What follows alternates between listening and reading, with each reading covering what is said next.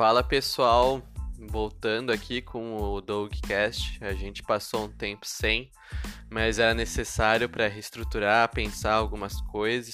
Enfim, serviu de, de criação de muita coisa. A gente vai ter muita novidade no curto prazo que vocês vão, vão gostar bastante. Uh, sem mais delongas, vamos iniciar aqui o, o podcast sobre as principais novidades que aconteceram enquanto não tivemos o, o Dogcast. Para iniciar, a Bact, né, ela iniciou aí os depósitos na Bact Warehouse e tá tudo certo para ela começar a funcionar no seu, na seu, sua data anunciada, né? Ela foi anunciada para começar a funcionar no dia 23 de setembro.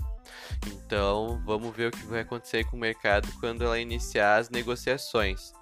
Uh, a Bact, eu não acredito que a gente vai ter uma, uma subida nos preços instantâneo, eu não acho que faz muito sentido. Geralmente o mercado todo ele sobe no fato e uh, sobe no boato e cai no fato, não é?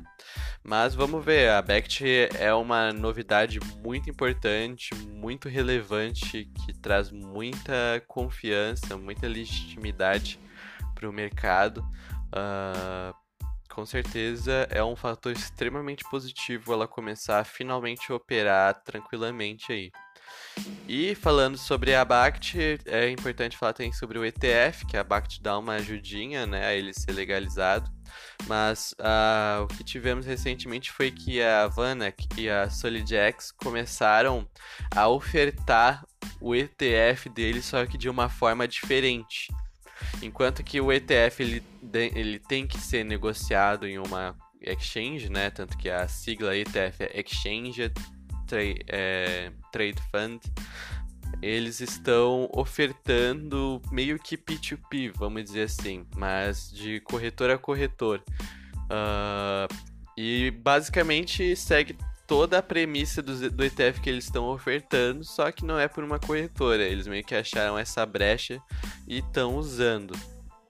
Em questão ao ETF, é, é uma questão de tempo mesmo para que seja aprovado, né? Até um funcionário da SEC recentemente declarou que é uma questão de tempo. Mas uh, o que foi um pouco triste na que esse, esse que eles estão chamando de BTF, Broker Trade Fund, é que a demanda foi bem baixa. Até o momento, eles já, eles já começaram a negociar, eu acredito que já faz mais ou menos uma semana aí, ou se não mais, eles tiveram um volume apenas de 4 bitcoins vendidos, né? O volume equivalente a 4 bitcoins. Então a demanda não está tão grande assim, mas é só o começo de algo que pode se tornar muito grande, né? A própria CME, quando começou a negociar, não era um volume tão importante assim, e ela foi aumentando com o tempo. Enfim, Uh, outra novidade foi a, o PEX Gold. A gente vai ter o primeiro derivativo baseado em ouro, lastreado né, em ouro. Vai ser uma, um token ERC20 na, na rede do Ethereum, é, lastreado em ouro, garantido pela Paxos e a, aprovado pelo Departamento de Serviços Financeiros de Nova York. Uh, a, Pax, a Paxos né, anunciou isso, disse que a intenção é democratizar o acesso ao ouro, facilitar que uma pessoa possa ter ouro e transacione ele de forma simples e, e fácil. E já vai começar a ser negociado em, em poucos instantes. Falando na, na Paxos, a Binance também está emitindo aí uma, uma stablecoin pareada no dólar, um para um, o Binance Dollar BUSD, que vai ser emitido, lastreado e auditado pela, pela Paxos. A Paxos ela vai ser a custodiante e a emissora da Binance Dollar. Vale mencionar que a Paxos já faz isso com seu próprio token, que também é aprovado pelo Departamento de Serviços Financeiros de Nova York. Temos o, é, o Paxos Dollar, o Gemini Dollar também foi aprovado pelo Departamento de Serviços Financeiros de Nova York. E a, agora a gente vai ter a, o Binance Dollar. A Paxos, além disso, ela também já lida com o, o Huobi Dollar, um token da Huobi, só que este não é aprovado né, pelo Departamento de Nova York. Enfim, uh, o, os usuários eles vão poder comprar o Binance Dollar através de dólares, né, direto ali com a Paxos, ou trocar seus Pax seus token Pax, que valem um dólar, pelo Binance Dollar. E quem tiver esse Binance Dollar também ali na plataforma da Paxos vai poder trocar por Bitcoin, Binance Coin ou Ripple. E a, o, isso faz parte do projeto Venus, né, da Binance, que já tem um, uma stablecoin em Bitcoin, um token que sempre de acordo com a Binance, né? Ele é lastreado em Bitcoin também já tem o Binance é, Libra, né? O BGBP.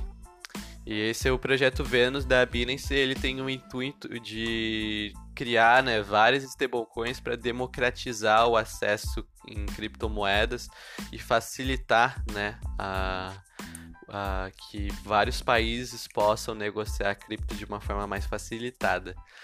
E, a, e é interessante isso, pois quando o Jin Shao veio fazer uma palestra aqui no Brasil, na Block Crypto, ele justamente fala que a Binance também está muito interessada na América Latina. Eles estão com estão querendo, né, pegar projetos para o Launchpad, estão expandindo, vão começar a fazer mais eventos aqui na América Latina. Então, quem sabe aí no curto prazo a gente não vê uma stablecoin da Binance em real também. E o interessante é que essa evolução que a gente está tendo, aliás, uma outra novidade também é que o Tether agora ele está fazendo, uh, além do Tether, ele está tendo o Yuan chinês. Já, começou, já houve as primeiras emissões. E o interessante é que a gente tendo esse cenário de stablecoins, uma em, em ouro, em dólar, euro, libra, uh, possivelmente real no futuro. A gente já tem alguns tokens brasileiros, tem um na BitREX até, mas que não tem muita liquidez ainda. Mas isso é interessante, pois uh, uh, isso possibilita que a gente foque bastante só em cripto, né? E não se preocupe com outros mercados. Vejo muita gente tendo dificuldade, dúvida de como comprar ouro, enfim. Se a gente tiver um token de que realmente tem uma boa garantia, tem uma boa auditoria, segurança, e que a gente possa ter um pouco de ouro em forma de token, assim, é extremamente positivo. Além da, de fazer, poder fazer essas trocas, né? Meio que um, fazer um forex em criptomoedas, podendo trocar dólar por euro, por libra. Enfim, é, um, é, é uma proposta bem interessante. Eu gosto bastante dessa ideia. E bem, sobre o assunto de hoje, era isso que eu tinha para trazer para vocês. Aí digam aí o que vocês acham desse futuro de tantos stablecoins, tokens lastreados. Pode ser o início de uma, de uma tendência, né? Além de que a, a lançamento da BECT também pode a, facilitar essa a aprovação do, do ETF, que já está sendo negociado de uma forma um pouquinho diferente, né? Um pouquinho. Uh, de por uma brecha, um jeitinho brasileiro que eles deram. Mas enfim, pessoal, a gente fica por aqui. Até a próxima.